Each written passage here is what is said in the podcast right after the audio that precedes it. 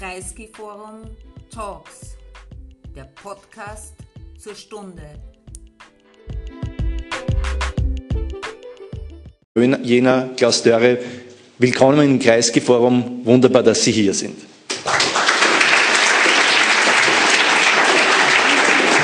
Äh, Klaus Dörre hat zu unserem Thema so viel zu sagen wie kaum jemand anderer. Er ist äh, äh, Arbeitssozi also alleine er ist Professor an der Universität in Jena und da dort Professor für Arbeitsindustrie und Wirtschaftssoziologie. Das heißt, das ist schon ein sehr breites Spektrum. Das heißt, äh, und das dieses breite Spektrum sehen wir auch in der Liste seiner Publikationen über die vergangenen äh, Jahrzehnte und seiner Forschungsarbeiten, die von Arbeitsbeziehungen, Arbeitssoziologie äh, reicht bis aber auch hin äh, zu ja, Feldforschungen. Was denken die Leute? Wie interpretieren sie ihre Situation? Was ist ihre Bewusstseinslage in Westdeutschland, aber auch in Ostdeutschland? Äh, es gibt ja sozusagen auch äh, große Studien äh, über Bewusstseinshaltungen ostdeutscher Arbeiter von ihm äh, und da auch wiederum der Vergleich zwischen ostdeutschen äh, Arbeitern, die AfD-affin sind und solchen, die Sozialdemokratie-affin sind. Also kaum jemand hat mehr zum, zur Thematik zu sagen als Klaus Dörre. Äh, er ist auch ein äh, in enger Arbeitszusammenhang mit anderen Kollegen, zum Beispiel mit Hartmut Rosa, immer wieder gemeinsam publiziert, gemeinsam arbeiten, den Sie auch kennen, weil wir ihn auch schon hier zu Gast hatten. Äh, das nur als ein Beispiel über die Netzwerke äh, äh, progressiver Soziologie und wie sie dann doch alle ins Kreisgeforum kommen, wie es äh, uns so richtig freut, dass Sie unsere Einladungen ein, ein, annehmen. Klaus Dörre wird das so machen, wie wir es immer machen. Er wird eine halbe Stunde, circa eine Keynote geben, dann werden wir eine halbe Stunde hier vorne sprechen und dann sind Sie auch eingeladen, mit Ihren Fragen äh, an diesem Gespräch teilzunehmen. Und damit bin ich schon. Willkommen nochmal im Kreisgeforum Klaus Dörre. The floor is yours.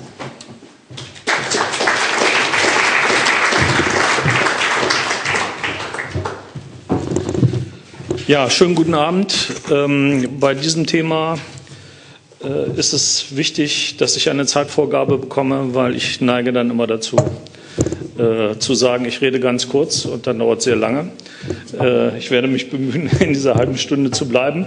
Aus diesem Grunde, nur aus diesem Grunde gibt es einen PowerPoint, der soll mich vom Vortragen etwas entlasten, äh, weil ich dann nicht alles, was da zu sehen sein wird, vorlesen oder erzählen muss. Ähm, ich will folgendermaßen vorgehen.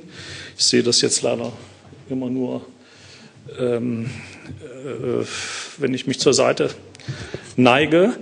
Ähm, ich will mich beschäftigen oder ich will das Thema Rechtspopulismus, wobei Sie werden schon merken, ich tue mich immer schwerer, zumindest mit Blick auf Deutschland, von Rechtspopulismus zu sprechen. Ich spreche lieber inzwischen von einer radikalen Rechten äh, und werde, werde auch begründen, warum.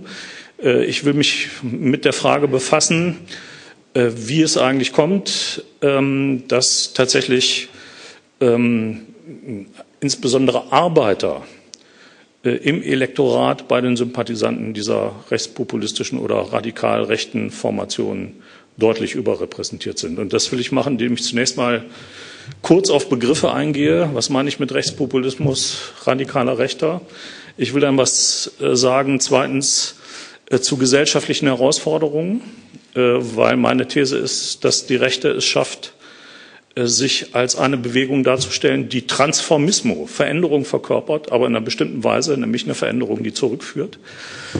Ich will dann drittens kurz berichten aus einer empirischen Studie, die wir gemacht haben, die sich befasst hat mit aktiven Gewerkschaftern, Betriebsräten, Vertrauensleuten, äh, die aus ihrer Sympathie für Pegida und die AfD keinen Hehl machen. Und am Schluss will ich dann die Schlüsselfrage aufgreifen. Äh, sie haben es so formuliert, wie gewinnt man sie zurück? Die Arbeiter. Wenn ich die Antwort wüsste, das schicke ich gleich voraus, würde ich einen Beratervertrag machen ja, und würde meine Professur aufgeben. Aber ich kann ja ein paar Überlegungen äh, anstellen. Äh, ich habe sozusagen immer die deutsche Perspektive stark im Rücken. Äh, in Österreich kennen Sie sich selbst besser aus, ähm, aber ich kann auch zu Österreich was sagen. Ähm, ich habe mich zumindest so vorbereitet, dass ich das kann. So, ähm, jetzt direkt zu den drei Thesen, die ich eingangs formulieren möchte. Erstens, die radikale Rechte findet Anhängerinnen in allen Klassen und Schichten der Bevölkerung. In der Arbeiterschaft stößt sie aber auf überdurchschnittliche Sympathie. Und das schon seit geraumer Zeit. Ich habe hier nur noch mal rausgesucht äh, das Ergebnis der letzten Bundesratswahlen, wo die, FP, äh, die FPÖ ja stark verloren hat äh, in Österreich, aber nach wie vor stärkste Arbeiterpartei ist. Nicht? Ähm, wenn wir uns das in Europa anschauen, oder ich bleibe kurz noch mal in Österreich, das wissen Sie alle, bei den Bundespräsidentenwahlen 85 Prozent der Arbeiter für den Kandidaten der FPÖ. Das ist absoluter Wahnsinn. Wenn wir uns die deutschen Zahlen angucken, in Brandenburg bei den Landtagswahlen 44 Prozent äh, der Arbeiter ähm, für die, für die AfD. Äh, in Thüringen äh, die AfD ebenfalls stärkste Partei bei den aktiven Arbeitern, also bei denen, die noch im Betrieb sind, 39 Prozent der Stimmen dort. Wenn wir uns anschauen, etwa Sachsen, die sächsischen, sächsischen Landtagswahlen, jeder dritte, jedes dritte Gewerkschaftsmitglied hat AfD gewählt. Ja, ist in Österreich ein bisschen anders. Da hat der FPÖ-Einfluss schon nachgelassen, glaube ich. Äh, da kann man es ja deutlicher sehen. Ähm, aber äh, auch in anderen äh, Ländern, also man könnte in den USA anfangen, in Frankreich ist es schon lange so, dass gewissermaßen ähm, die ehemaligen roten Gürtel um die Großstädte, die die kommunistische Partei lange Zeit dominiert hat, dass das jetzt Hochburgen des Front National oder der Nachfolgeorganisation von Marine Le Pen sind. Wir haben gesehen eine große Arbeiterunterstützung für die Brexit äh, Entscheidung ähm, und ähm, damit für Tories, äh, die im Grunde auch eine rechtspopulistische Partei geworden sind und so weiter. Ich will das nicht ausdehnen, aber wir sehen, ähm, das sind Sammlungsbewegungen, diese radikal rechten oder rechtspopulistischen Formationen, aber eben mit einem deutlichen Arbeiterüberhang. Zum Teil führt das dazu, äh, in der Debatte. Ähm, Kollege Jörg aus Darmstadt ist jemand, der diese These ver, äh, verficht, auch Oliver Nachtwey ein bisschen, äh, dass schon behauptet wird, äh, diese radikale Rechte, das seien die neuen Arbeiterparteien. Das ist überzogen. Ja, also die Mehrzahl der Arbeiter wählt nicht radikal rechts, aber es gibt eine, sozusagen einen klaren Überhang. Äh, warum ist das so? Das ist beziehungsweise äh, das ist die Frage, die ich, der ich dann nachgehen will. Das berührt die zweite These. Äh, die lautet, äh, eine Ursache für den Erfolg der radikalen Rechten ist die Klassen- und Arbeitervergessenheit der Gesellschaft und der Mitte-Links-Parteien. Also das Problem ist hausgemacht, zumindest teilweise hausgemacht. Und darauf hat ähm, ja in einer wunderbaren Weise aufmerksam gemacht Didier Eribon mit diesem Buch Rückkehr nach Reims. Äh, was in Frankreich niemanden interessiert hat, lange Zeit. Und dann fingen Deutsche an, das zu lesen, oder man fing im deutschsprachigen Raum an, das zu lesen. Und es waren wahrscheinlich lauter solche Leute wie mich, wie ich, nicht wie mich, sorry, like me, uh, it's me. Ähm, also Arbeiter, Elternhaus, den Aufstieg durch Bildung gemacht, ähm, immer mit leichtem Ekel vor dem eigenen Elternhaus, also viele von uns werden es kennen. Bei mir zu Hause ist das in der Schlägerei geendet am 18. Geburtstag und dann bin ich raus. Äh, immer mit dem Ekel vor dem Spießigen des Arbeitermilieus, dem latenten Rassismus und so weiter.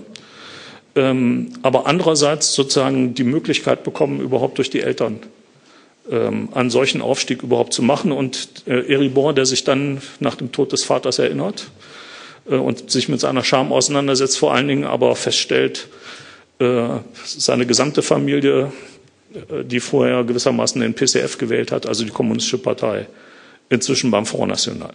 Und er fragt nach den Gründen. Ähm, und das ist ein unheimlich gutes Buch, sehr berührendes Buch, was, glaube ich, viele bei der eigenen Biografie äh, packt, die gewissermaßen das sozialdemokratische Modell gelebt haben, den, Aufstieg durch Bildung, den sozialen Aufstieg durch Bildung.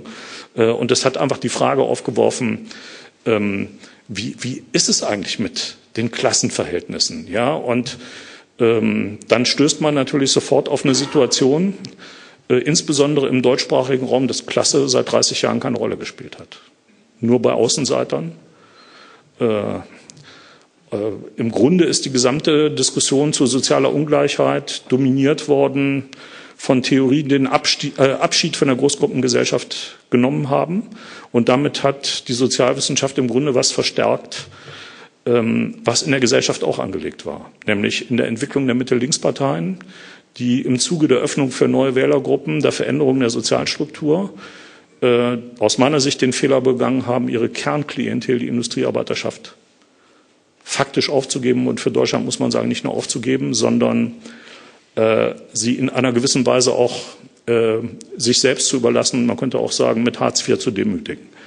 Ähm, kommen wir vielleicht in der Diskussion nochmal drauf. Und das bringt mich zur dritten These. Ähm, halt, wo ist die dritte These? Ähm, wer Arbeiterinnen zurückgewinnen will, muss die Abwertungsspirale durchbrechen. Das muss ich dann erklären, das führe ich jetzt nicht aus.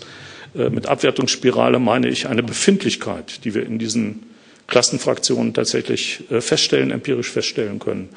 Äh, und wir werden aber sehen, dass das keine ganz einfache Geschichte ist. Was sind die großen Herausforderungen, das ist der zweite Block jetzt, vor denen die Gesellschaften unseres Typs stehen, ich würde jetzt mal sagen in Europa und in den äh, früh industrialisierten kapitalistischen Ländern, mit denen sich auch die Rechtspopulisten äh, auseinandersetzen und diese in einer bestimmten Weise bearbeiten. Jetzt muss ich hier mal im Schnelldurchlauf äh, ach so, Quatsch. Ich, äh, ich wollte jetzt zwar die Begriffe kurz vorher definieren. Also Herausforderungen kommen gleich.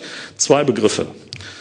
Äh, was verstehe ich unter Populismus, was unter Rechtspopulismus und warum spreche ich etwa mit Blick äh, auf die AfD nicht mehr von Rechtspopulismus? Sehr kurz. Äh, wenn ich von Populismus spreche, meine ich damit äh, im Grunde ähm, ja, ein, ein System von Orientierungen, bei dem man drei Ebenen unterscheiden muss. Die Ebene der politischen Philosophien, die den wissenschaftlichen Theorietyp zumindest nachahmen, so würde ich das mal formulieren. Sarrazin ist nicht wissenschaftlich, aber er versucht den wissenschaftlichen Theorietyp nachzuahmen. Drunter gibt es die Ebene der organisierten politischen Formationen, der Parteien und so weiter. Und darunter gibt es die Ebene des Alltagsbewusstseins. Äh, der rechtspopulistische Block muss diese drei Ebenen synchronisieren, zusammenbringen. Ich argumentiere vor allen Dingen mit Blick auf das Alltagsbewusstsein, mache jetzt aber erstmal einen Schlenker äh, auch zu den anderen Stockwerken. Ähm, was, was ist sozusagen äh, Populismus im Kern? Ein Denksystem erstmal auf der ersten Ebene, das nach einem klaren Oben-Unten-Schema Volk-Establishment funktioniert. Darin ist erstmal gar nichts rechts. Das kann auch links gefüllt werden, etwa die Populismen in Lateinamerika. Ähm, das Problem bei allen Populismen ist, äh, dass sich äh, die Sprecher des, oder die Populisten selbst für das Volk halten können. Vor dieser Gefahr sind auch linke Populisten nicht gefeit. Ich spare mir, weil ich nur eine halbe Stunde habe, die Beispiele. Äh, wann wird Populismus rechts? Ähm, ich würde sagen, mit Blick auf die jüngere Vergangenheit dann, wenn er ähm, als zentrales ideologisches Gebäude äh, etwas benutzt, was die französische Neue Rechte in die Welt gesetzt hat. Äh, wenn also ein äh, Gedankengebäude errichtet wird, das von der Unvereinbarkeit von Kulturen ausgeht, also von einem kulturellen Antagonismus. Ähm, das kommt oft sehr unverfänglich daher. Ich habe das mal in meiner Vorlesung getestet anhand eines Aufrufs der NPD zum Fest der Völker. Da stand drin, jeder soll seine Kultur leben können. Das klingt ungeheuer attraktiv, nicht? Ja. Also das war auch der Satz etwa der antikolonialen Bewegung in Frankreich während des Algerienkrieges.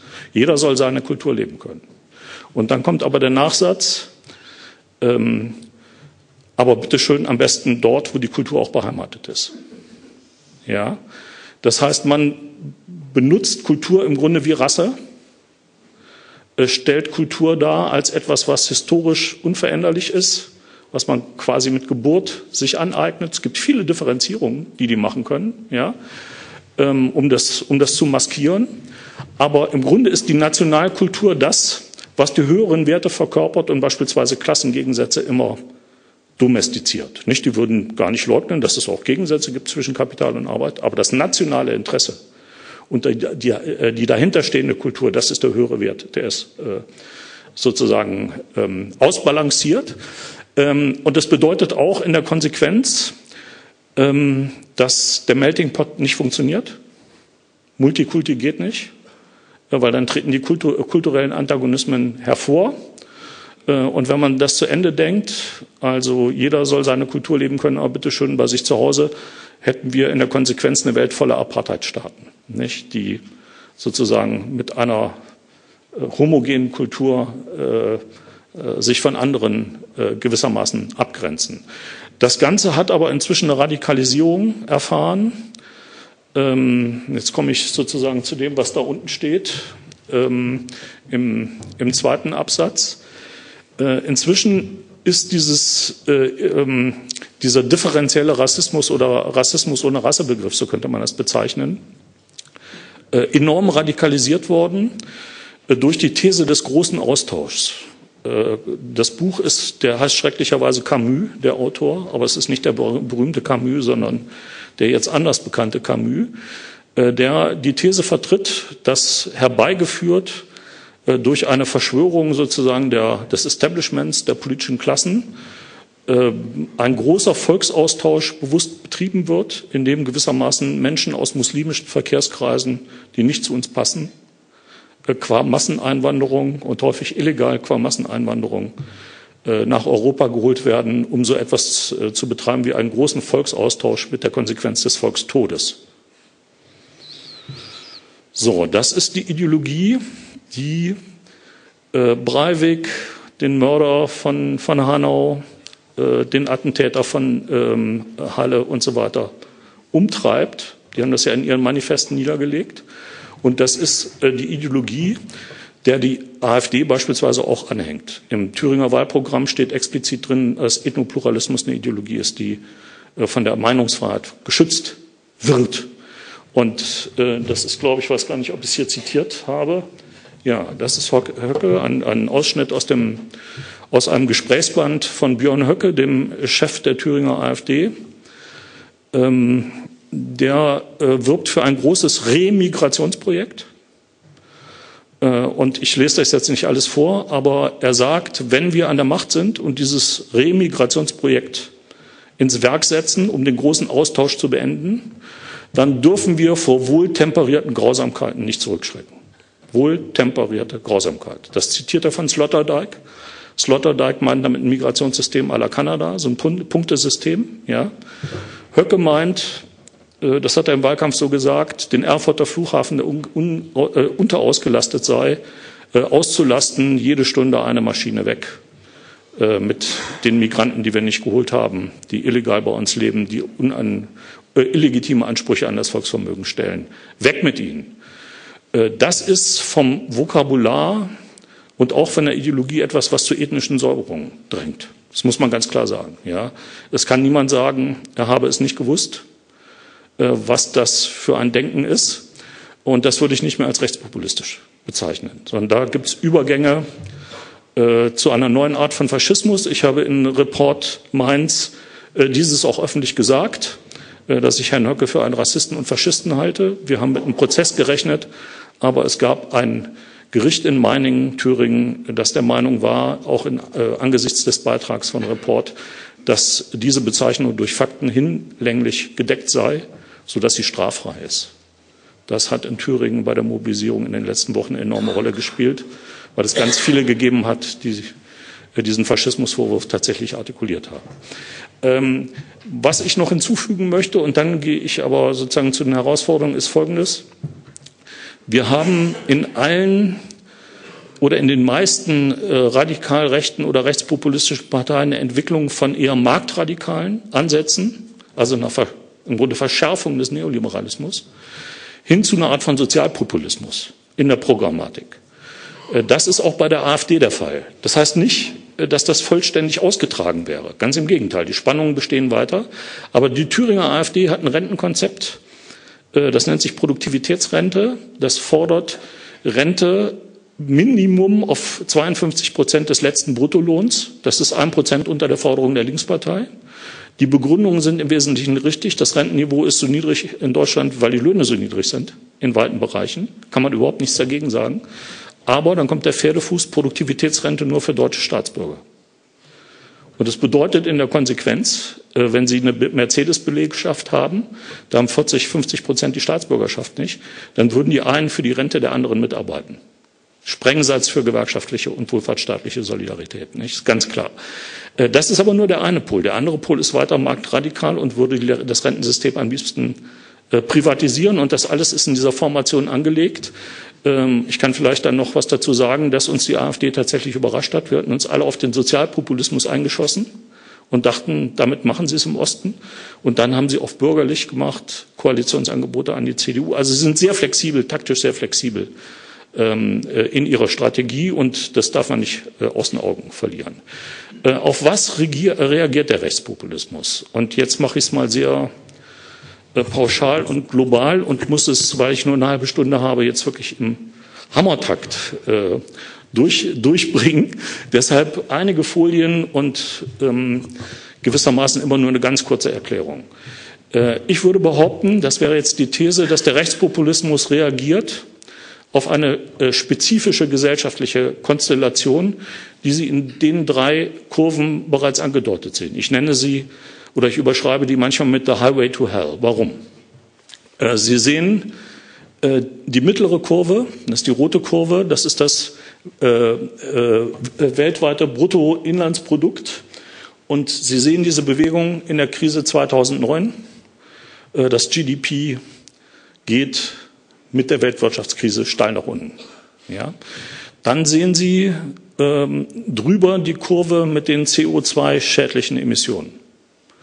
Und Sie sehen, wenn Sie genau hinschauen, ich müsste das wahrscheinlich noch mal vergrößern, äh, dass das gleiche Jahr, in dem das GDP äh, so sehr einbricht, 2009, das einzige Jahr ist, bei dem die klimaschädlichen Emissionen äh, absolut zurückgehen. Das einzige Jahr weltweit mit CO2-Reduktion. Ja, weltweit. Ja, müsste man einzelne Länder angucken, kann ich jetzt nicht machen. So.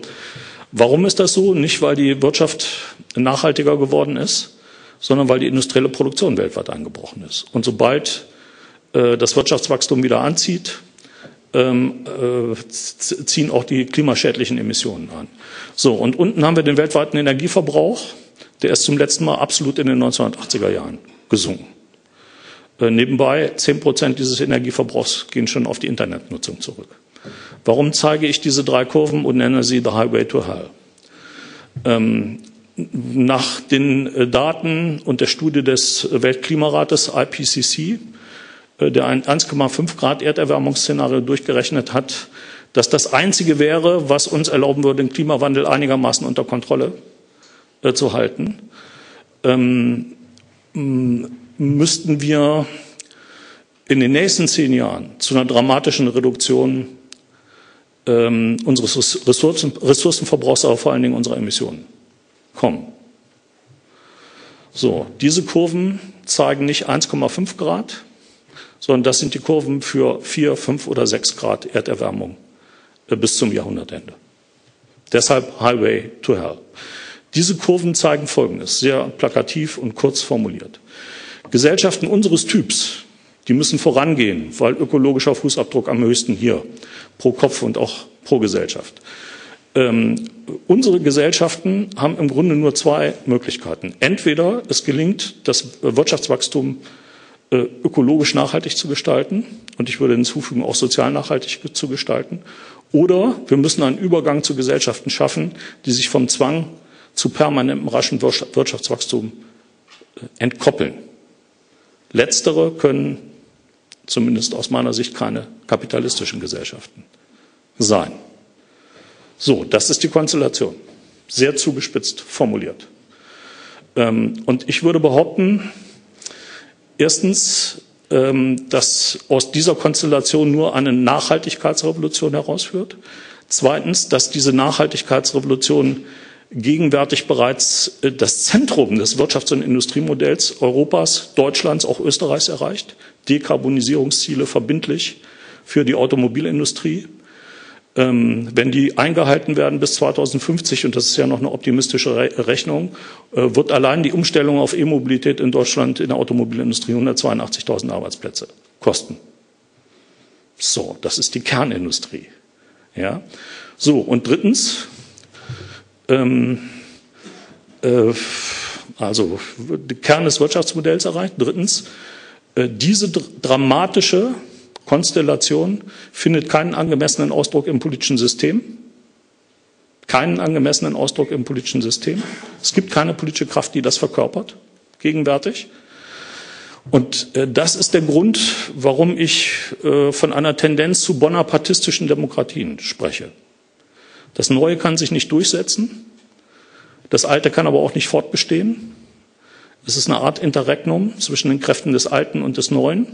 Und in solchen Situationen, Konstellationen neigen äh, die sogenannten subalternen Klassen, die beherrschten Klassen oder Teile der beherrschten Klassen dazu, ihre Interessen an die Parteien der Ruhe, Ordnung, Sicherheit, äh, der Wiederherstellung von Normalität ähm, zu delegieren, insbesondere wenn sie auch ein paar nette Versprechungen in sozialer Hinsicht machen.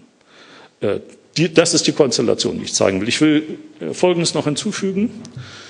Ähm, wir haben es nicht nur mit dieser Konstellation zu tun, sondern wir haben es auch damit zu tun, dass die rote Kurve Wirtschaftswachstum ähm, nicht mehr bedeutet, dass Wirtschaftswachstum uns allen zugutekommt. Im Gegenteil, die Ungleichheiten werden immer größer. Hier sehen Sie die äh, bereinigten Arbeitseinkommen. Das ist aus einer IWF-Studie, äh, also nicht sehr links, vorsichtig gesagt. Der IWF sagt, dieses Sinken bis 2013 und dann langsames Wiedersteigen hat zu tun erstens mit dem technologischen Wandel, zweitens mit der Marktmacht großer Unternehmen und drittens mit der Schwäche der Gewerkschaften. Man könnte auch sagen, das ist Ausdruck eines Klassenkampfs von oben. Ähm, das ist die berühmte Elefantenkurve von Branko Milanovic, nicht? Äh, ehemaliger Weltbankökonom. Elefantenkurve, äh, der kann tolle Schaubilder machen. Ich kriege nie hin. Er hat sozusagen die letzten 30 Jahre in ein Schaubild, oder die letzten 40, 50 Jahre in ein Schaubild gepackt. Äh, und man kann Folgendes sehen. Äh, das Aufholen der großen Schwellenländer, insbesondere Chinas, mit einem größer werdenden Anteil am äh, Wachstumskuchen, das Gros aber immer noch überproportional 29 Prozent der Wohlstandszuwächse über Wirtschaftswachstum beim obersten einen Prozent der Welt Weltbevölkerung, was in den einzelnen Staaten unterschiedlich groß ist. In der Schweiz sind das 13 Prozent, die weltweit zum obersten einen Prozent gehören, als Beispiel. Und hier sehen Sie die Verlierer. Das sind im Wesentlichen die Industriearbeiter äh, und die kleinen Angestellten in den entwickelten kapitalistischen Ländern. Ähm, man könnte sagen, am Ende der Phase des wohlfahrtsstaatlichen Kapitalismus, des fordistischen Kapitalismus Anfang der 1970er Jahre, waren die Ärmsten in den reichen Staaten immer noch wohlhabender als die meisten äh, Menschen in den Staaten des globalen Südens. Das beginnt sich zu ändern. Und zwar deutlich. Ja? So, und auch das ist wichtig. Ähm, wir dürfen nicht übersehen, dass es einen Zusammenhang von sozialer Frage und ökologischer Frage gibt. Es gibt viele Schnittmengen. Ich weise nur auf eine hin.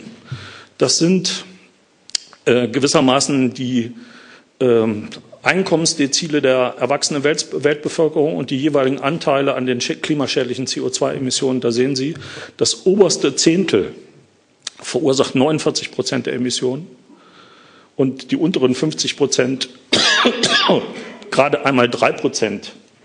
Ich muss mal kurz den Husten bekämpfen, sorry.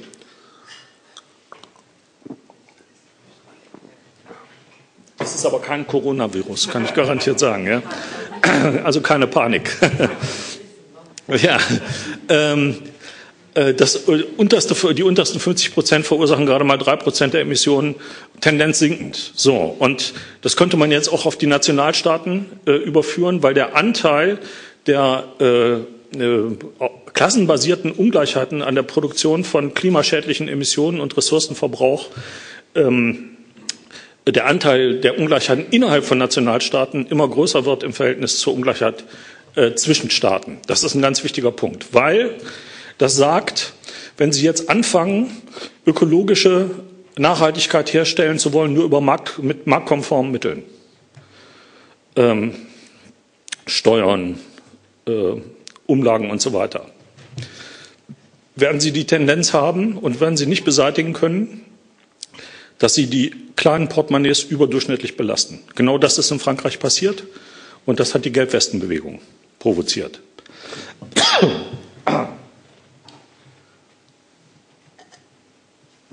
Jetzt denken Sie alle, dass es mich doch erwischt hat. Ja. Ich, ich, hoffe, dass dem nicht so ist. Ja. So. Äh, ich überspringe jetzt mal was ähm, ähm, und äh, widme mich der Frage, ähm, was hat das jetzt mit Rechtspopulismus zu tun? Ich würde behaupten, äh, die neue Rechte reagiert auf die soziale Frage, indem sie den Oben-Unten-Konflikt in einen Innen-Außen-Konflikt umdefiniert. Das hat Höcke genau so gesagt. Die neue soziale Frage ist keine mehr zwischen oben und unten, also zwischen Klassen, sondern eine zwischen Innen und Außen, zwischen Menschen, die in unsere Länder drängen und unberechtigte Ansprüche an unser Volksvermögen stellen. Äh, und uns, die wir richtige Ansprüche haben und letztere gilt es abzuwehren. Äh, sie reagieren auf die ökologische Frage, etwa den Klimawandel mit äh, überwiegend, nicht alle äh, rechtspopulistischen Parteien, mit der Leugnung oder Relativierung des menschengemachten Klimawandels. Ähm, und sie antworten auf die kulturellen Verschiebungen, die ich jetzt noch nicht analysiert habe nach 68, etwa die veränderten Balancen, Machtbalancen zwischen den Geschlechtern, ähm, mit Normalitätspostulaten, also Rückkehr zu geordneten Verhältnissen und zu Normalität. Das ist gewissermaßen das Programm, der, das schillert jetzt von Land zu Land. Nicht? Es gibt Abweichungen. Es gibt auch schon Versuche, die ökologische Frage anders zu besetzen. Aber so im Großen und Ganzen wäre das die, die Antwort äh, der rechten Populisten. Im Grunde könnte man sagen, verkörpern sie den Transformismus, also Veränderungen. Sie signalisieren in einer, in einer Konstellation, wo allen klar ist, es muss sich viel verändern. Veränderungen in dem Sinne, dass die alten Verhältnisse wiederhergestellt werden. Im Grunde bedienen sie die Sehnsucht nach der alten, wohlfahrtsstaatlich regulierten, geordneten Republik. Und deshalb ist vieles, was Arbeiter, die AfD oder FPÖ wählen, ich bin ziemlich sicher, ich habe diese schöne Arbeit ja gelesen, sie wird ja bald hier sein von Carina ähm, Altreiter, ist in unserer Schriftenreihe erschienen, die das ja für österreichische Arbeiter sehr schön zeigt. Nicht? Das, hat, das ist ein Transformismus, der nach hinten äh, gewandt ist, rückwärts gewandt ist äh, in einer gewissen Weise. So, warum greift der?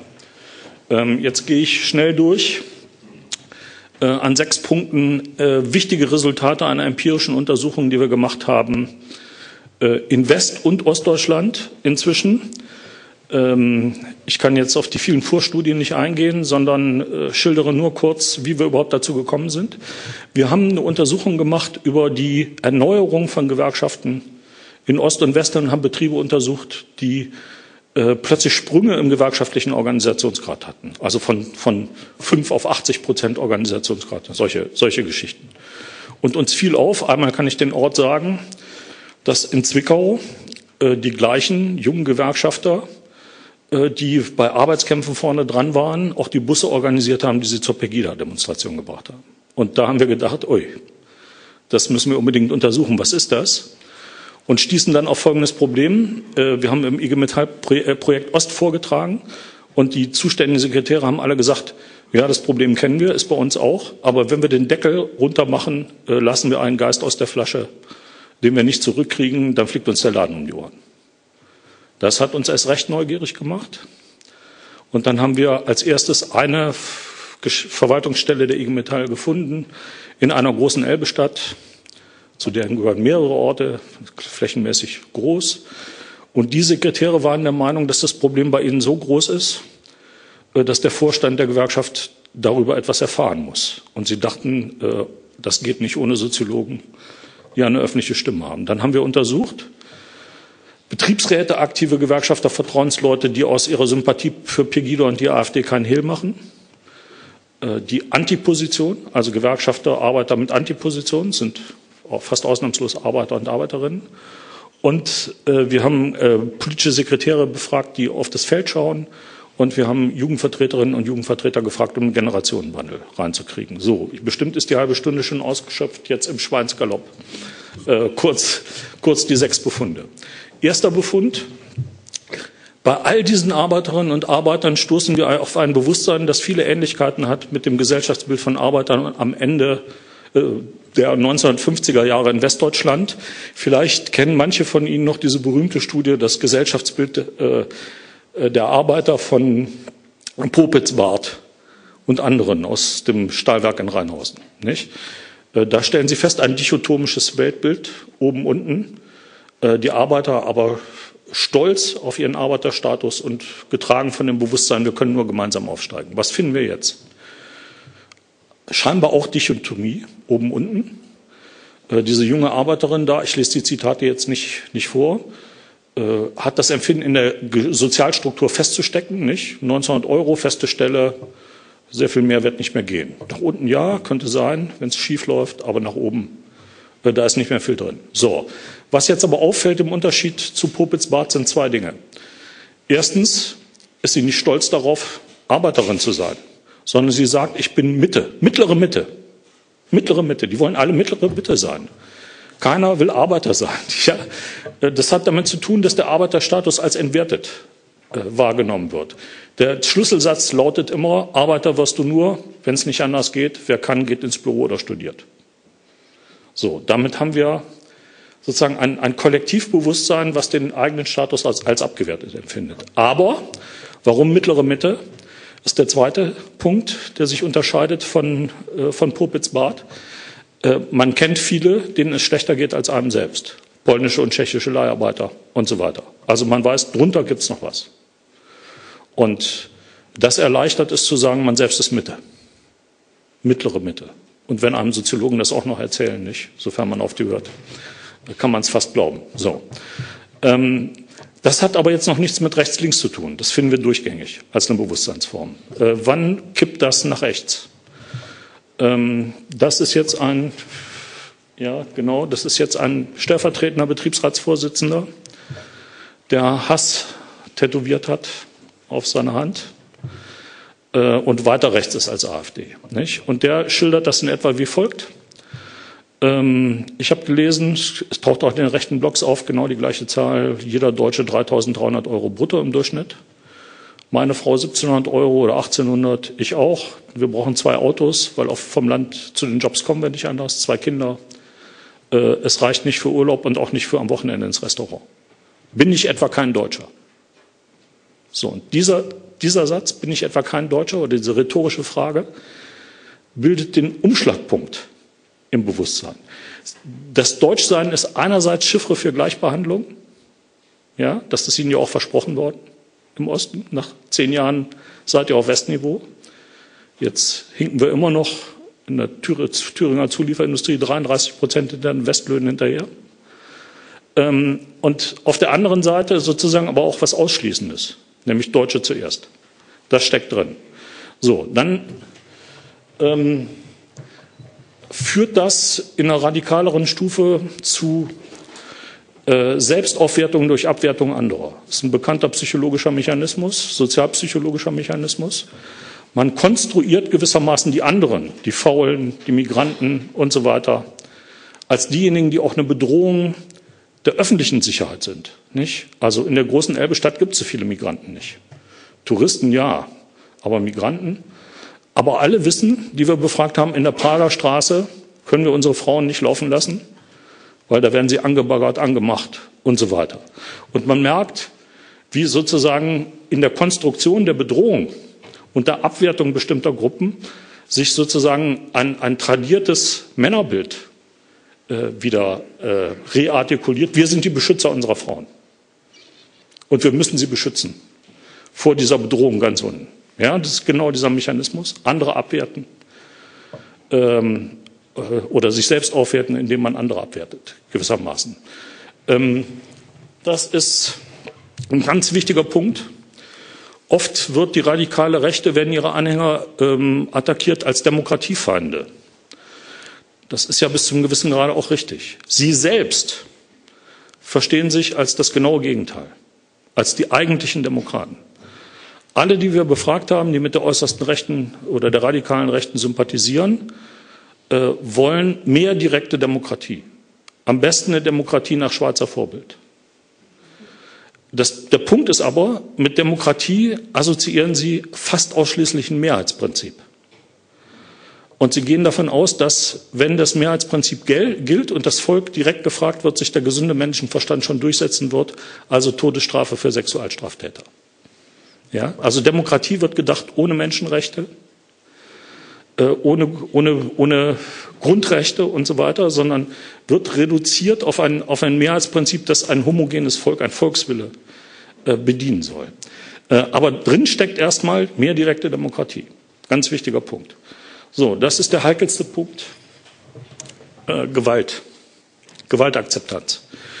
Also Sie müssen sich vorstellen, das sind aktive Gewerkschaftsmitglieder. Ja, das sind Leute, die normalerweise zu den Delegiertenversammlungen der IG Metall gehen äh, und, und die Leitung wählen, also nicht irgendwelche Gewerkschafter. Ja? Äh, wir haben nicht einen gefunden, bei denen, die mit der äußersten Rechten äh, sympathisieren, äh, die, der sich klar von Gewalt gegen Schwächere abgrenzen würde. Äh, es gibt unterschiedliche Argumentationsmuster, Verrückte gibt es überall, auch bei den Linken gibt es Gewalt. Aber der entscheidende Punkt oder das entscheidende Argumentationsmuster ist die Konstruktion von zwei Werthorizonten. Eigentlich ist Gewalt falsch, untersagt, verboten, eigentlich. Aber wir, wir sind in einer Ausnahmesituation. Äh, Volksaustausch, Vorbürgerkrieg. Und in einer solchen Situation können wir nicht immer nur die andere Backe hinhalten, äh, sondern da müssen wir uns wehren. Und Notwehr ist erlaubt. Und Notwehr ist dann aber auch das Molotow-Cocktail auf den Bus in Freiburg, äh, Freiberg zu werfen, der die ähm, äh, Geflüchteten äh, zu ihrer Wohnstadt bringen soll. Notwehr. Aktive Gewerkschaftsmitglieder. Ja? Ich weiß nicht, ob ich das gezeigt habe. Es war wahrscheinlich dabei äh, bei, der, bei der Ethnisierung und Ausgrenzung. Äh, die radikalste, das radikalste, was wir gehört haben, war, ähm, also ich hätte nichts dagegen, Buchenwald wieder aufzumachen. Ich glaube, das Zitat war zu sehen. Die Flüchtlinge rein wir draußen, nicht vergasen, humane Konzentrationslager. Ähm, aber so in der Art wollen wir es. Und wir haben gedacht, wir wollten das erst gar nicht zeigen, dieses Zitat, ähm, weil wir gedacht haben, es ist eine Ausnahmesituation. Dann haben wir die Interviews äh, intensiv ausgewertet und haben festgestellt, dass bei den anderen das Gleiche vorkommt, nur in eleganterer Sprache. Die sagen dann, ähm, also was, was, was wollen Sie eigentlich? Ähm, also vor einiger Zeit war das nur die AfD, die gesagt hat, diese Aufnahmezentren, ich weiß jetzt den genauen Begriff nicht mehr, in, in Afrika und so weiter einzurichten. Ähm, jetzt sagen das alle Parteien. Und man muss wissen, äh, diese Lager in Libyen sind geprägt durch Gewalt, Mord, Vergewaltigung, Entmenschlichung. Ähm, das sind keine Konzentrationslager, aber es ist auch nicht weit davon entfernt äh, in den Zuständen. Und plötzlich sind alle dafür. Ja? So, äh, also wir finden das gleiche Denken raus. Ja? Wir finden sozusagen die Konsequenz Gewalt und im Extremfall kann das tatsächlich dann ähm, zu Haltungen führen, wir wollen nicht nur reden, sondern wir wollen den Reden auch Taten folgen lassen. Und dann kann man sich vorstellen, was daraus eigentlich wird. Ein letzter Punkt und dann zu den Konsequenzen abschließend.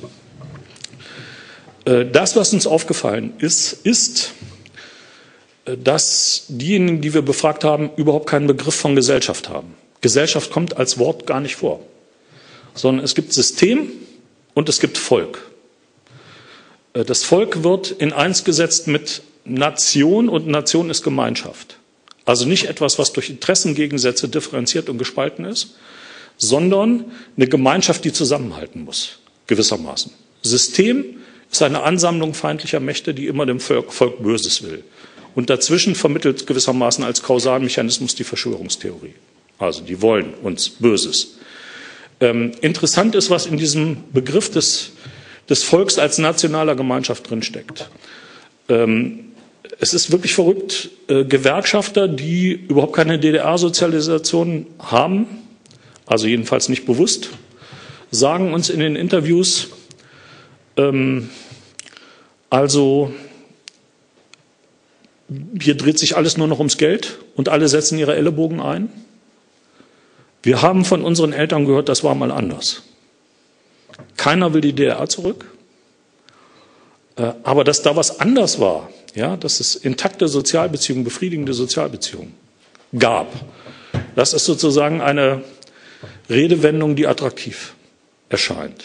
Also die Sehnsucht nach intakten Sozialbeziehungen, menschlichen Beziehungen, wo man Leuten vertrauen kann, wo man nicht übers Ohr gehauen wird, wo nicht jeder auf seinen Vorteil guckt und so weiter Das aber verbunden mit einem absolut pessimistischen Menschenbild. Man glaubt gar nicht, dass es sowas noch gibt und dass man sowas noch haben kann. So, das sind die wichtigsten Bausteine der Bewusstseinsform, die wir bei diesen Gewerkschaftern gefunden haben. Wenn ich das resümiere, kann man sagen, äh, wir finden die Radikalisierung einer tiefen Geschichte, die ich schon in den späten 1980er Jahren im Bildungszentrum der IG Metall in Sprockhövel gefunden habe bei jungen Arbeitern. Die Tiefengeschichte geht so, also Tiefengeschichte, so wie Ali Hochschild das definiert. Eine Tiefengeschichte ist nicht die objektive Wahrheit, äh, sondern ist eine Geschichte, die sich für diejenigen, die sie erzählen, so anfühlt, als sei sie die objektive Wahrheit, als sei sie die Wahrheit. Äh, und die Tiefengeschichte geht so, ganz ähnlich wie bei Ali Hochschild und den Tea Party-Anhängern, die sie befragt hat. Äh, seit Jahren stehen wir an, an, an einem Berg der Gerechtigkeit in einer Schlange und warten, dass es vorwärts geht. Seit Jahren. Und dauernd gibt es andere Gründe, äh, die äh, dafür herhalten müssen, dass es nicht vorwärts geht in der Schlange. Die Globalisierung, die Standortkonkurrenz, die äh, Wiedervereinigung und so weiter. Es gibt zwei Brüche in der tiefen Geschichte.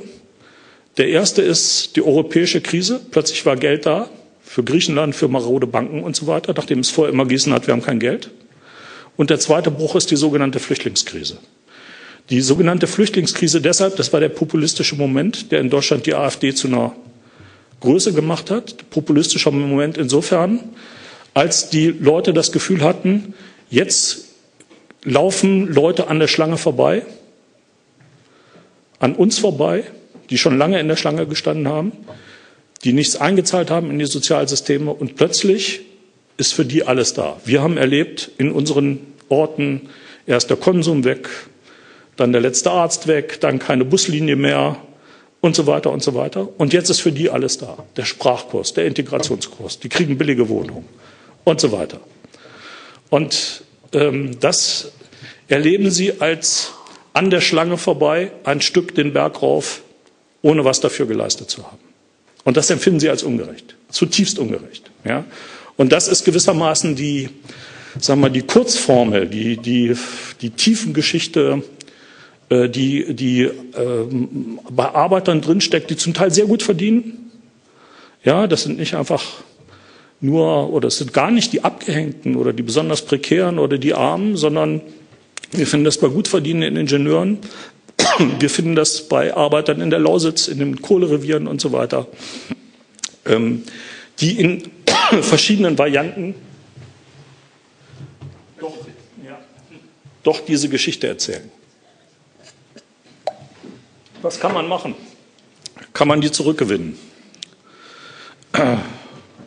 Das ist die Formel. Also, so gewinnt man sie zurück. Schatz. Ähm, kann man sie zurückgewinnen? Äh, erstens, ein Teil von ihnen nicht. Äh, das, was wir sehen im Längsschnitt, also ich habe ja angefangen, so Ende der 80er zu untersuchen, im Längsschnitt ist eine Radikalisierung dieser tiefen Geschichte. Das heißt, wir haben jetzt häufig schon auch Gewerkschafter und aktive Betriebsräte, die der Linie einer Partei folgen. Man merkt das an den Argumenten. Nicht? Die haben auf jedes Argument, auf jede Frage haben sie eine Antwort. Äh, und das sind schon gestanzte Antworten. Wenn man etwa sagt, in eurer Stadt gibt es doch kaum Migranten, dann sagen die, genau, weil unsere Politik erfolgreich war. Wir wollen sie auch nicht. Ja? Und so weiter und so weiter. Also es äh, ist fast schon geschult und reflexartig, wie die Antworten kommen. Das wird man nicht schnell äh, verändern können. Ich würde mal sagen, in Thüringen von den 23,8 Prozent, die AfD wählen, ähm, durften das 10 Prozent sein, die auch Höcker als Ministerpräsidenten wählen würden, äh, die etwa so denken, wo es eine gefestigte Parteibindung äh, gibt Richtung AfD. Dann bleiben aber immer noch viele übrig, bei denen das nicht so ist. Und da ist eher das Bewusstsein, wir sind vergessen, man nimmt uns nicht wahr, man sieht unsere Probleme nicht. Unsere Probleme sind nicht absolute Armut und so weiter. Aber es muss auch nicht alles ständig schlechter werden, äh, damit man unzufrieden ist. Es reicht aus, wenn man merkt, nach zehn Jahren Prosperität ist bei mir aber nichts angekommen oder zu wenig angekommen. Das ist, genügt schon, ja. Oder man antizipiert, dass im Zuge des Klimawandels der eigene Arbeitsplatz in der Automobilindustrie gefährdet sein könnte nicht unbegründet und so weiter und so weiter. Also es gibt eine Fülle von äh, von Argumenten in dieser, in diese Richtung. Die AfD ist dabei, sich das Klimawandelthema mit Lob für den Verbrennungsmotor und so weiter äh, zu eigen zu machen, zu einem neuen Thema zu machen. Ähm, und das knüpft genau an diese Verunsicherung und Ängste an.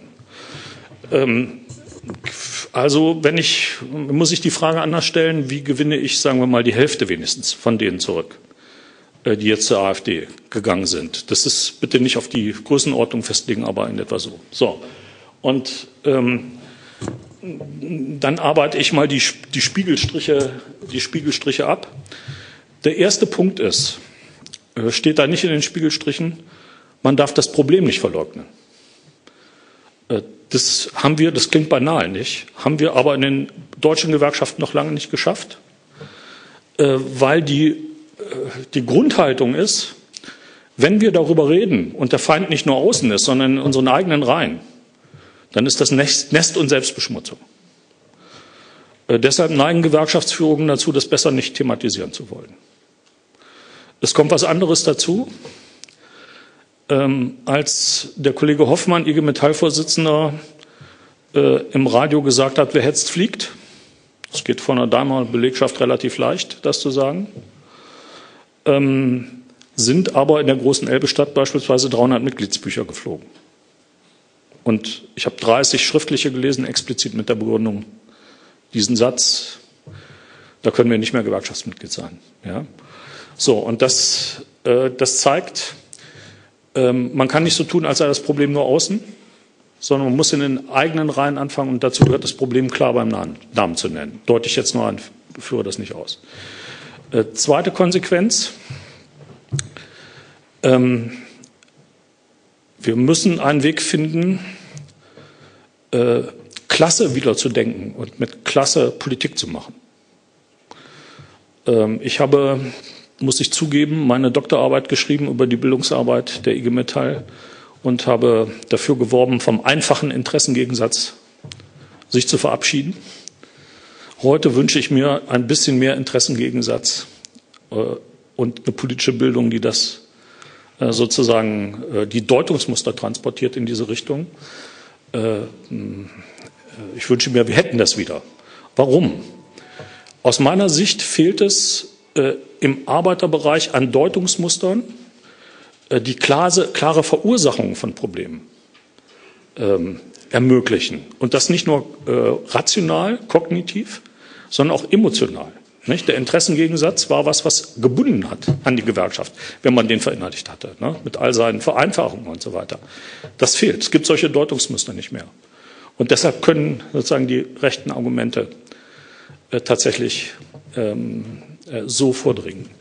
Äh, es kommt aber was, zu, was dazu. Wir können ja nicht einfach so tun, als müssen wir nur zurück zur Klassenpolitik. Wir müssen Klassenpolitik auch verorten in dem, was ich ökonomisch-ökologische Zangenkrise genannt habe. Also die, die Teufelskurven am Anfang gewissermaßen.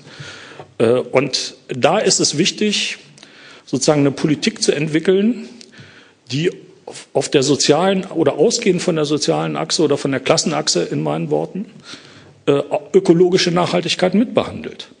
Das ist ganz wichtig. Also ein ganz simples Beispiel. Ähm, es werden viele in den Carbonbranchen ihre Jobs verlieren. Wir sehen das jetzt schon in den Kohlerevieren, haben wir untersucht. Ne? Da verselbstständigt sich die ökologische gegen die soziale Konfliktachse. Diejenigen, die wir befragt haben bei der LEAG, also bei dem Kohleproduzenten und Energieproduzenten in der Lausitz, einem der Kohlereviere, die sagen, wir haben das beste Unternehmen mit den besten Löhnen, den besten Tarifen, den besten Aufstiegsmöglichkeiten. Unser Unternehmen sponsert alle Vereine in der Region und sorgt für sozialen Zusammenhalt. Wir haben eine Deindustrialisierung erlebt und jetzt kommt ihr uns mit der nächsten Wende. Seid ihr verrückt? Und dann äh, sehen die Politiker, die ihnen sagen, der Strom wird im Netz gespeichert. Und nicht nur einen, sondern das sagen mehrere. Und die wissen nicht, was ein Energiemix ist und eine Grundauslastung und dann fragen die sich, wenn die das nicht wissen, haben die recht, wenn sie über den Klimawandel sprechen? Können wir denen glauben? Und dann neigen sie eher dazu, auch die Partei der Klimaleugner zu wählen. Wahlergebnisse in der Lausitz für die AfD weit über 30 Prozent. Ja. So, und äh, wenn man das in den Griff kriegen will, dann muss man eine Politik finden für diese Gruppen, äh, deren Jobs in Gefahr sind, äh, die ihnen Sicherheitsgarantien geben. Äh, die Social Democrats in den USA haben gefordert zehn Jahre Dekarbonisierung, aber jeder, der seinen Job verliert, kriegt einen statuserhaltenden Job mit staatlicher Hilfe, der einem garantiert, nicht abzusteigen. Äh, das ist möglich. Also wenn ich mir, auf den, wenn ich mir den Arbeits- und Fachkräftemangel etwa in den Gesundheitsberufen, in der Pflege und so weiter angucke, dann müsste man diese Berufe aufwerten, besser bezahlen. Ja? Ähm, also in, in Eisenach äh, wurde mir von den Arbeitern sozusagen mit Empörung erzählt, der Bodo Ramelow hat uns gesagt, wenn wir unsere Jobs verlieren, dann sollen wir in die Pflege gehen. Also ein Jahr später haben sie noch gebebt. Äh, jetzt finde ich nicht alles gut, was Ramelow sagt, aber in dem Fall bin ich ihm beigesprungen, habe sie gefragt, wenn diese Berufe so anerkannt werden in der Gesellschaft, wie sie es verdienen, wenn sie so bezahlt würden, wie sie es verdienen, wollt ihr mir ernsthaft erzählen, ihr könnt euch bei Opel am Band besser entfalten als in einem solchen Beruf? Schweigen. Und dann habe ich gefragt, und wenn das noch verbunden wäre mit Weiterbildungsmöglichkeiten, ihr könnt ohne Abitur äh, an die Universität einen Weiterbildungsstudiengang machen. Und wir machen da auf. Wäre das nicht was? Das fanden sie attraktiv, zumindest die Betriebsräte. Ja, ich weiß, in Österreich gibt es die Bildungskarenzzeit, die könnten wir erstmal gebrauchen. Ja, so. Also was ich damit sagen will, ist Sicherheitsgarantien und nicht ökologische Interessen gegen soziale ausspielen. Äh, das, was wir brauchen, ist ja im Grunde eine Umstellung. Jetzt muss ich aufhören auf langlebige Güter, äh, die aber teuer sein werden. Also ökologische Produkte aus ökologischer Landwirtschaft sind teuer. Wenn man will, äh, dass Beschäftigte, Arbeiter, die kaufen können, müssen die Löhne hoch. Ja, ist ganz simpel. Also es braucht eine Politik, die ökologisch und sozial nachhaltig ist und das darf man nicht gegeneinander ausspielen. Das nenne ich moderne Klassenpolitik, die sowas tut. Und will ich eines noch sagen? Ja, ich, einen letzten Punkt wenigstens. Äh, die anderen Spiegelstriche lasse ich raus. Ich glaube, entscheidend für die äh, politische Linke, auch für die Mitte-Links-Parteien, insbesondere für sozialistischen und sozialdemokratischen Parteien, ist, dass sie eine glaubwürdige Vision von einer besseren Gesellschaft wiederentwickeln und glaubwürdig in der Öffentlichkeit vertreten können. Äh, weil alle diese rechten Arbeiter sagen uns, es reicht nicht ein Schräubchen zu drehen, mit dem System ist was faul. Ja, deshalb reicht es auch nicht aus, ein bisschen mehr besseren Sozialstaat zu machen, ohne dass ich das herabwürdigen will. Man muss die großen Zukunftsfragen beantworten, glaubwürdig beantworten. So, und ich glaube, das ist das Hauptproblem. Und äh, haben wir vorhin schon drüber geredet. Vielleicht kann man doch ausnahmsweise aus den USA lernen. Äh, Bernie Sanders, ich, dass ich USA-Beispiele bringe, ist so wahnsinnig, ja. Äh, aber Bernie Sanders gewinnt gerade wieder seine Vorwahlkämpfe mit Reden, die er immer damit anfängt, I'm a Democratic Socialist. Äh, in den USA, ich habe es vorhin schon gesagt, ist das genauso wie ich komme geradewegs aus der Hölle. Äh, er macht es aber genau deshalb und provoziert damit und ähm, die New York Times hatte ihn gefragt, ob es nicht besser wäre, das S-Wort wegzulassen. Äh, da könnte er doch vielleicht erfolgreicher sein. Hat er gesagt, nee, ich provoziere und dann fangen die jungen Leute an zu googeln, was ist Democratic Socialism und sie sehen, das ist freie Bildung. Äh, das ist was. Ja? Also eine Politik, die eine Vision verkörpert, mit populären Projekten verbinden. Das ist der entscheidende Punkt. Und das gelingt auf der Linken viel zu wenig, viel zu selten weil äh, inzwischen die Mitte-Links-Parteien sehr technokratisch geworden sind, weil die Unterschiede zu Mitte-Rechts eingeebnet sind in vielerlei Hinsicht. Vielleicht ist in Österreich ja alles anders, aber äh, in Deutschland kann man die Unterschiede zwischen Christdemokratie und Sozialdemokratie eben kaum noch erkennen oder hat sie lange Zeit kaum noch erkennen können. Und deshalb findet die politische Polarisierung um dringend nötige Zukunftsfragen eben nicht innerhalb Demo des demokratischen Spektrums statt, sondern wird nach außen verlagert. Das ist das Grunddilemma und das muss sich ändern, äh, wenn man Arbeiter zurückgewinnen will. Vielen Dank.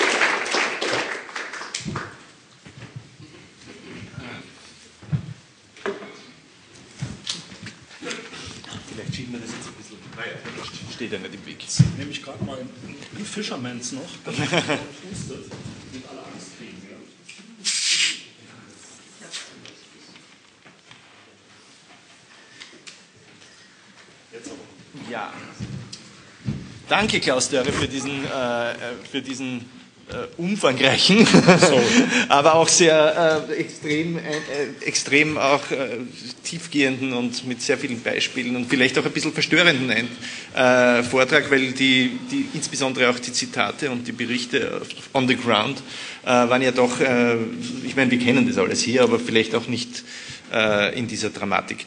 Ähm, äh, ich will jetzt nur ein paar Fragen stellen, äh, damit wir auch das Publikum noch involvieren können, aber ein paar Fragen muss ich stellen. Die erste ist sozusagen eine, damit wir es auch ein bisschen verstehen. Das, was Sie jetzt on the ground berichtet haben, das sind ostdeutsche Arbeiter. Sie haben aber vorher auch gesprochen, Sie haben die gleiche Studie mit westdeutschen Arbeitern gemacht.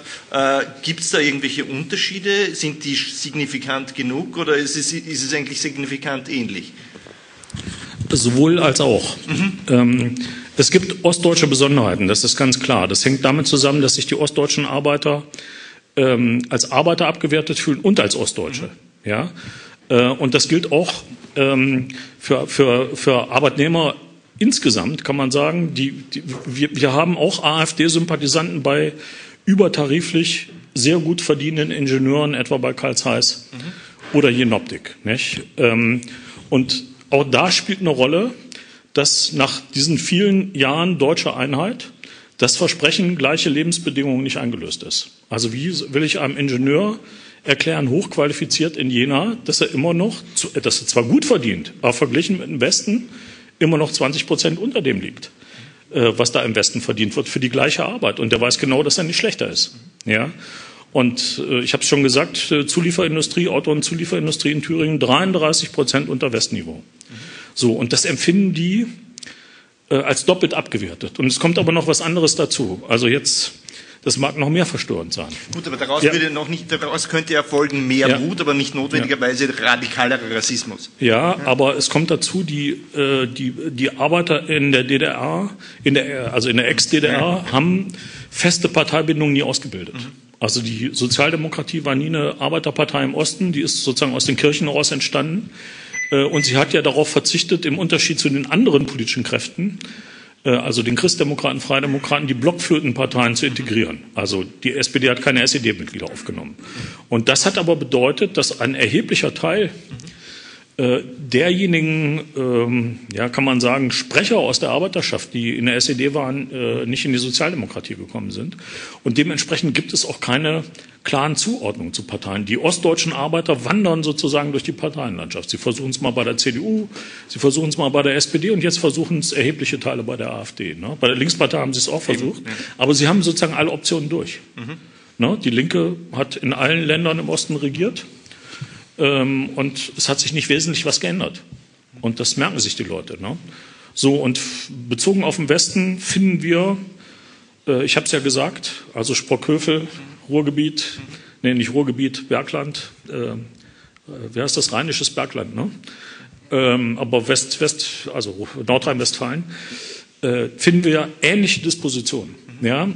Ich würde aber noch hinzufügen, man muss drei subjektive Zugänge zu radikal rechten Orientierungen unterscheiden. Den rebellischen Rechtspopulismus, mhm. den finden wir bei Prekären, Arbeitslosen und so weiter. Also die wollen richtig mhm. Krawall machen. Dann finden wir den äh, konservierenden mhm.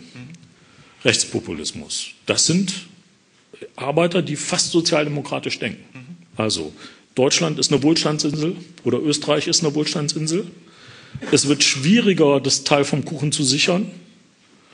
Also machen wir die Schleusen dicht. Und dann definieren wir mal Kriterien, um die Schleusen dicht zu machen. Minderwertige Kultur beispielsweise als ein Kriterium.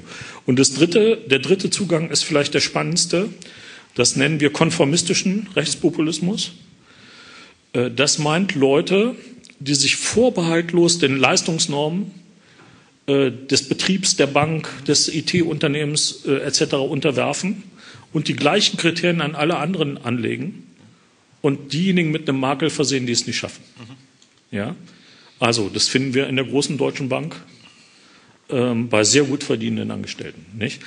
Äh, so dass wir sagen müssen, äh, es, die rechtspopulistischen oder radikal rechten Parteien schaffen es, verschiedene Motive zu synthetisieren. Nicht?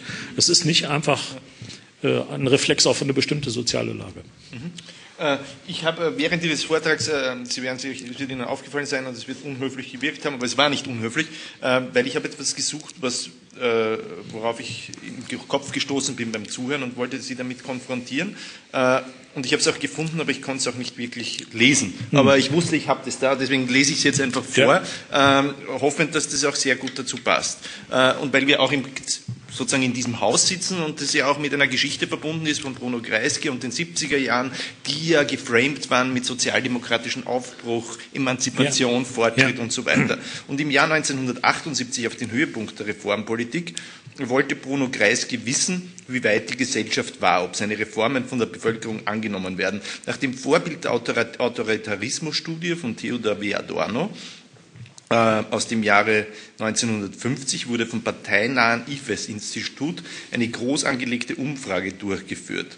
Äh, das Ergebnis war niederschmetternd. Eine absolute Mehrheit der Österreicher wünschte sich bei Kapitalverbrechen die Wiedereinführung der Todesstrafen, sei die natürliche Rolle der Frau als Heimchen am Herd und die wichtigste Tugend, äh, die man den Kindern vermitteln wollte, im Gehorsam gegenüber Autoritäten.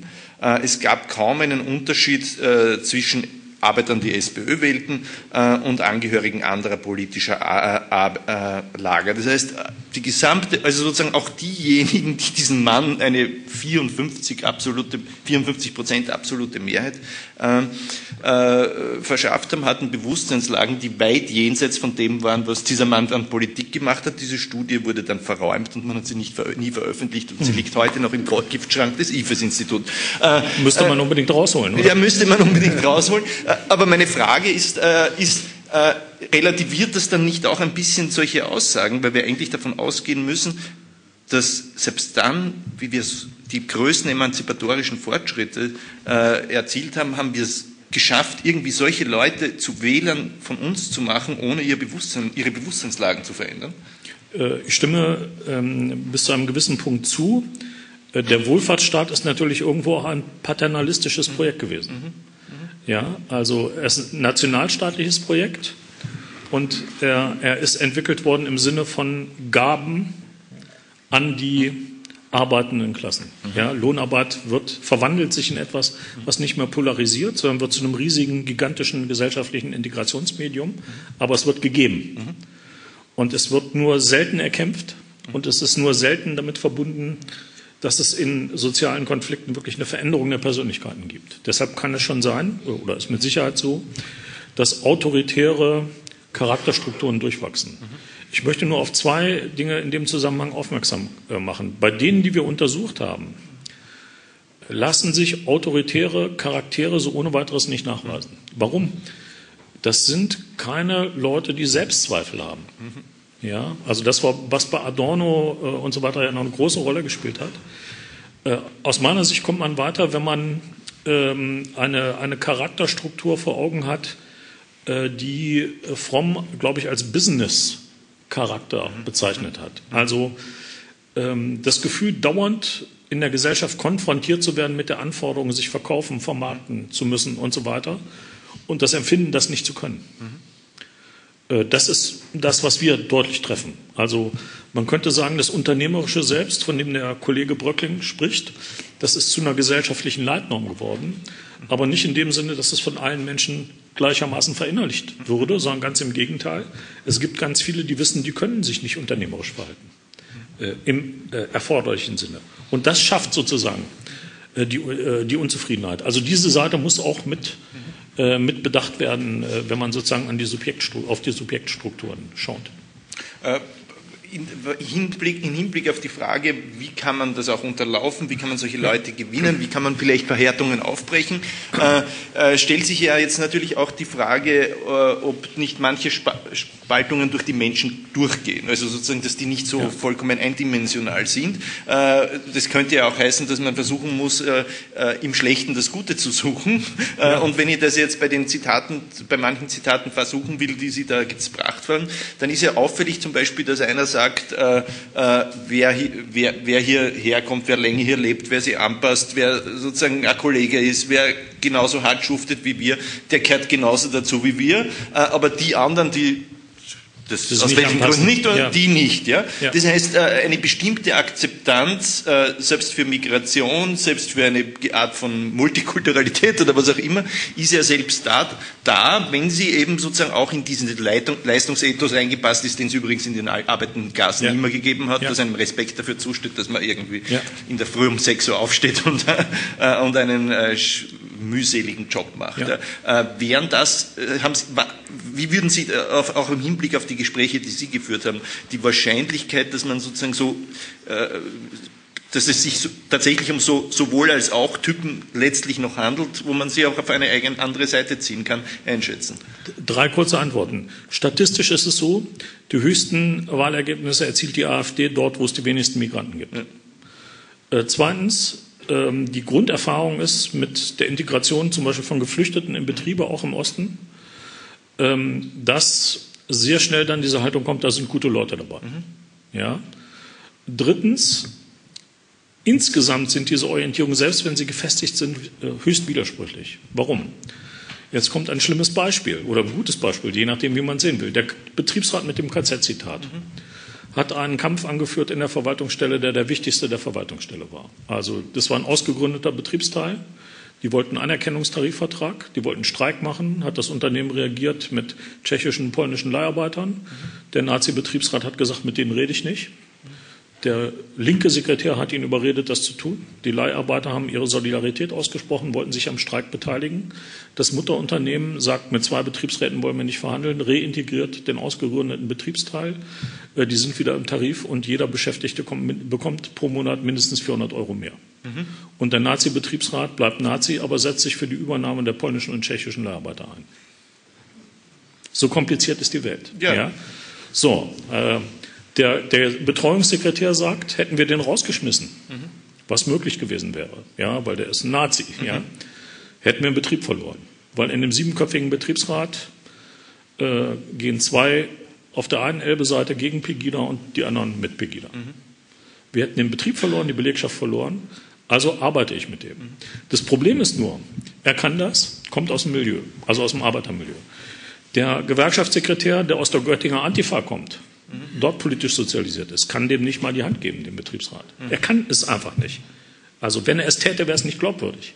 Ne? Ähm, das heißt. Wie heißt der? Bitte? Wie heißt der Gewerkschaftssekretär? Der Gewerkschaftssekretär, wie er heißt, das sage ich jetzt nicht. Ah, okay. Also das ist ein junger Mann, ja. äh, der äh, dort jetzt auch. Der, ich glaube nämlich, dass ich den ja. kenne, aber das ist ja auch das wirklich das könnte sein, wir können uns hinterher nochmal ja. unterhalten. Genau. Äh, also das, das heißt, man muss genau hinschauen, was hat man für Leute, was hat man für Konstellationen und dann darauf basiert eine Politik entwickeln. Ja, die muss sich auch von Ort zu Ort unterscheiden. Das ist nicht einfach. Dazu brauchst du einen Erfahrungsaustausch über die Organisationsgrenzen hinweg. Da müssten politische Organisationen eine Rolle spielen, weil die Gewerkschaften das nicht alleine hinkriegen äh, und so weiter. Nicht? Also das ist eigentlich das, was man braucht und was mit der Widersprüchlichkeit zu tun hat. Genau. Und Sie haben jetzt, äh, letzte Frage, äh, ich meine, ich könnte jetzt 100 Stunden weiterfragen, aber ich will Ihnen auch noch die Möglichkeit.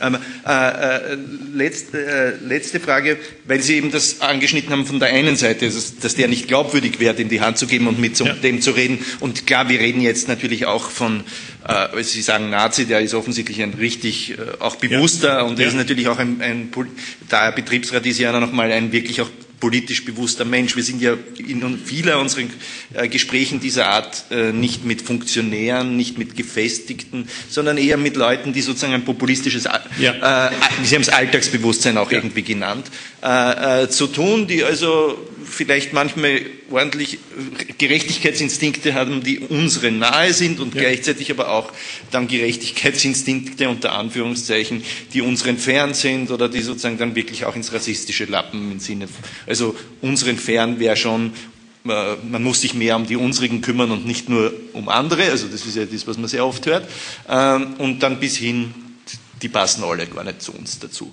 Äh, und dann gibt es halt diese große Diskussion mit rechten Reden, ja, nein, mit welchen Rechten, also mit denen ja wahrscheinlich, mit so normalen Menschen ja wahrscheinlich schon. Äh, aber wie führt man solche Gespräche? Ja, das ist ein ganz entscheidender Punkt. Also äh, kurz vorab, natürlich muss man Grenzen setzen. Mhm. Mit Höcke lohnt es sich nicht zu reden. Ja, das ist, das ist sinnvoll zu sagen, was heißt ein Faschist und Rassist. Punkt.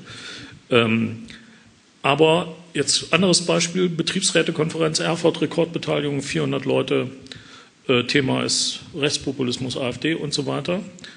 Äh, ich mache so ein ähnliches Referat, wie ich heute auch gehalten habe. Dann kommt der stellvertretende DGB-Landesvorsitzende und sagt, jeder, der jetzt noch meint, AfD wählen zu müssen, muss sich schämen. 17 Kilometer entfernt von Buchenwald. Schämt euch.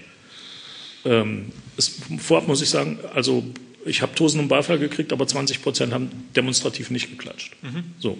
Und dann kommt der Gewerkschaftssekretär und sagt, schämt euch. Dann habe ich ihm widersprochen mhm. äh, und habe gesagt, du errichtest ein Kommunikations-, eine Kommunikationsblockade. Äh, und genauso war es. Mhm. Es wurde kaum diskutiert. Ja? Was passiert nach der Konferenz? Vor dem Podium baut sich eine Schlange vor mir auf und dann kommen die Fragen, äh, die AfD ist doch nicht verboten, also eine demokratische Partei. Höcke hat doch studiert und ist ein Lehrer, der kann doch kein Faschist sein. Und der entscheidende Frage war aber, wenn ich die alle als Rassisten bezeichne, meine Kolleginnen und Kollegen, wie kann ich denn überhaupt noch mit denen reden? So, und ähm, ich glaube, ein entscheidender Punkt ist, erstmal muss man zuhören. Die finden keine Leute mehr, die ihnen zuhören. Die Rechten hören ihnen zu. Das machen die zum Teil auch die rechten Betriebsräte ganz gezielt. Ähm, die gehen äh, auf, den, auf den Shopfloor, ans Band und so weiter und hören zu und geben auch noch jedem Recht. Letzteres dürfen Linke nicht machen oder dürfen Demokraten nicht machen. Sie müssen zuhören und versuchen, den wahren Kern rauszuschälen aus der Argumentation. Und dann aber an wichtigen Punkten dagegenhalten. Ja, also es ist im Osten Deutschlands kein einziges Arbeitsmarktproblem zu lösen ohne Zuwanderung. Das kann man mit sachlichen Argumenten ausführen. Äh, das wäre jetzt aus der Perspektive des Göttinger Antifa sozialisierten Sekretärs immer noch äh, instrumenteller Rassismus gewissermaßen, Nützlichkeitsrassismus mhm. oder so. Aber auf der Ebene muss man erstmal anfangen. Mhm. Ja, äh, zu fragen, wer soll bitte schön, wenn du im Altenheim sitzt, äh, dir den Hintern abputzen, wenn niemand mehr da ist. Ja, und, und so weiter. Ja. Sie sind auch empfänglich für Zahlen. Mhm. Also einfach Fakten. Ja. Wir haben denen gezeigt, 2015 auch Betriebsrätekonferenz, äh, die, die demografische Kurve. Dann haben wir gezeigt, wie sie ein bisschen ansteigt mit den Geflüchteten. Und wir wussten aber, von den 30.000 in Thüringen werden maximal 6.000, 5.000 bleiben, weil die alle in die Großstädte gehen und so weiter. Äh, und dann geht es wieder runter. Ja? Das haben wir prognostiziert und es ist genauso gekommen. Ja? Ähm, wenn die merken, sie kriegen Widerspruch und die, die, viele von denen sind strömungsabhängig. Also wenn das Umfeld sagt, so musst du denken, dann denken sie so. Wenn sie Widerspruch kriegen, gefordert werden, sind sie nicht gleich überzeugt, aber oft hat man den Effekt, sie provozieren dich und hören Argumente und beim nächsten Stammtisch erzählen sie die gleichen Argumente ihren Kollegen. Ja? Also es braucht wirklich Leute, äh, die in der Lage sind, mit Arbeitern zu sprechen. Und das ist der Spiegelstrich, den ich da nicht mehr erläutert habe. Äh, man muss Repräsentation herstellen. Also wo findet man, ich weiß jetzt nicht, wie es in der SPÖ ist, aber wo sind Arbeiter in Funktion? Die Parteien sind Beamten, ja. Lehrerparteien und so weiter, Angestelltenparteien. Bei uns jedenfalls selbst die Linkspartei. Also ich, wenn mich jetzt einer fragt, äh, wo es einen Arbeiter gibt in der deutschen Linkspartei, äh, auf, in, in wichtigen Positionen, ich kenne keinen. Müsste ich jetzt erstmal sagen. Bernd Rixinger war mal Gewerkschaftssekretär. Ja. Äh, aber das, das Ramelow auch, aber ja, ja, aber das ist jetzt ja. eine ganz andere Geschichte. Ja, also der Bo, das hat der Bodo vergessen. Den kenne ich seit 40 Jahren. Der kommt auch aus Marburg. Ja. ähm, das, also na gut, dem, das Bonbon kann ich Ihnen erzählen. Nicht als ähm, ich war in Marburg im AStA im Allgemeinen Studentenausschuss. Es war der erste Streik im Kaufhaus Ahrens. Es war unklar, ob er stehen würde, der Streik. Ähm, Bodo Ramelow war der zuständige HBV-Sekretär, also unser mhm. Ministerpräsident jetzt. Ähm, HBV müssen Sie übersetzen. Äh, HBV war die Handel, Gewerkschaft Handel, Banken, Versicherung. Und da die Gewerkschaft schwach war, haben wir vom AStA aus studentische Streikposten organisiert. Und als der Streik stand und der Betriebsratsvorsitzende Fitti Bode verkündete, der Streik steht, dann kam Bodo und hat die Pressekonferenz gemacht. So ist es bis heute geblieben. Ach. Okay, das hätten wir jetzt besser nicht hören wollen, aber gut. Ähm,